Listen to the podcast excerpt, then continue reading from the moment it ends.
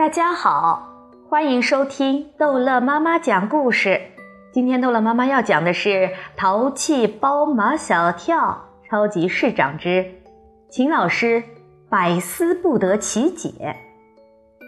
星期一到学校，刚走进教学楼，马小跳就被路曼曼拦住了。马小跳，秦老师叫你到办公室里去。路曼曼压着马小跳向老师办公室里走去。马小跳回头用眼角余光扫了扫路曼曼，只见他满脸都是愤愤不平的表情。马小跳放慢了脚步，能不能透露一点？你去了就知道了。马小跳来到秦老师的办公室。办公室的老师都围坐在秦老师的办公桌边，桌上放着一张报纸，他们好像正在议论着什么。见马小跳进来了，议论声戛然而止，都好像第一次见马小跳似的，把他从头看到脚，又从脚看到头。马小跳，你过来！秦老师向马小跳招手。秦老师不像生气的样子。证明马小跳并没有犯什么事儿，马小跳松了一口气，再接着观察秦老师的表情，他脸上没有任何的表情，这让马小跳不明白了。秦老师拿起桌上的报纸，马小跳，你去参加超级城市的市长竞选了？啊，原来是这件事呀！是。老师们又开始议论起来。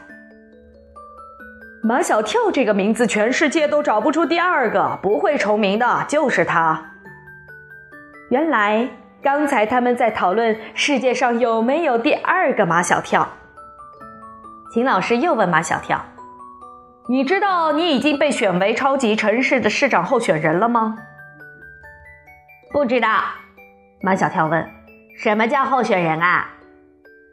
秦老师念了一段报纸上的话给马小跳听，意思是报名参加超级城市市长竞选的三十多名选手中，经过了初赛，有评委们最终选出了十二名候选人，超级城市的市长就要从这十二名候选人中产生了。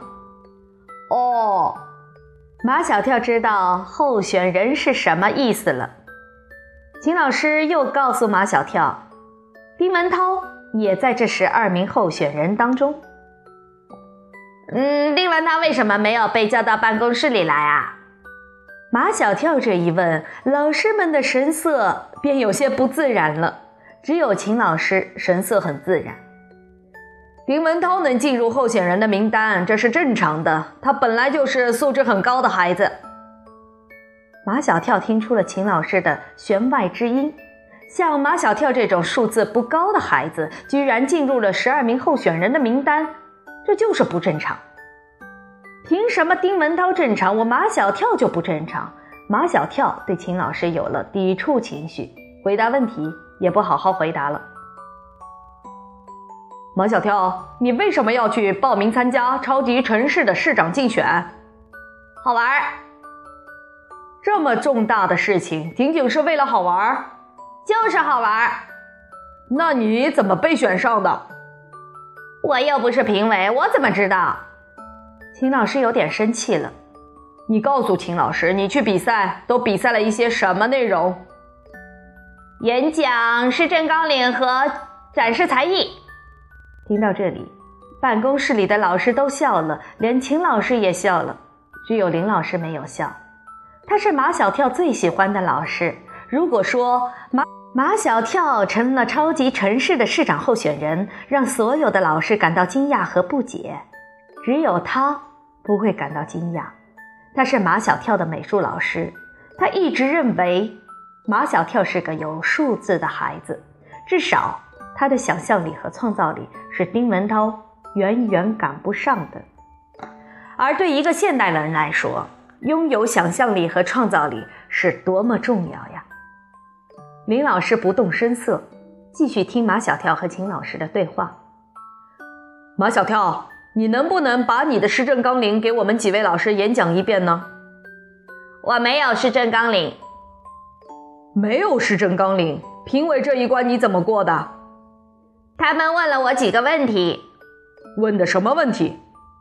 马小跳眨巴眨巴眼睛，就是想不起来。我忘记了。马小跳不仅忘记了评委们问他的问题，更忘记了给评委们留下深刻印象的那八十份民意调查。就是那八十份民意调查，对他进入候选名单起了决定性的作用。秦老师觉得马小跳在有意和他捣乱，但他还是耐着性子继续往下问：“马小跳，你展示了什么才艺给评委们看呢？”我想表演跆拳道，他们说不用了。老师们越听越糊涂，为什么？我也不知道为什么，所以我请求他们只看我表演一个动作。结果我一踢腿就坐到地上去了，都怪张达的裤子太长。老师们又笑起来。他们完全相信马小跳的话，这是他一贯的作风。如果做什么事情不出点意外，不闹出点笑话。那就不是马小跳。马小跳哪里知道，评委们不看他的才艺表演，还是因为那八十份民意调查。评委们是这样看的：马小跳在所有的选手中是最有亲民意识的，一个能体察民情的好市长，有没有才艺已经不重要了。上课铃响了，秦老师叫马小跳回教室上课。秦老师在办公室里苦苦的思索，质疑从马小跳身上转移到了评委的身上。秦老师马上跑到校长室去，把他的质疑报告给校长。我怀疑问题出在评委们的身上。秦老师说：“他们到底有没有资格做评委？”不要过早的下结论嘛。校长的水平就是高。先搞清楚，再下结论也不迟嘛。校长打了几个电话，告诉秦老师：首先，这个活动是非常有意义的主题模拟活动，给孩子们提供了一次社会综合实践的机会。评委们个个都是各领域里响当当的人物，所以他们的公正性和权威性，你不必再怀疑。秦老师虽然有固执的毛病。但他最听校长的话，既然校长都这么说了，他就要积极的支持他班上的两个市长候选人丁文涛和马小跳。他对丁文涛很放心，对马小跳很不放心。这个活动的每个环节都会见报，他怕马小跳丢学校的脸，丢他秦老师的脸，所以他要对马小跳采取紧急补救措施。好了。这一集的故事就讲到这儿结束了，欢迎孩子们继续收听下一集的《淘气包马小跳》。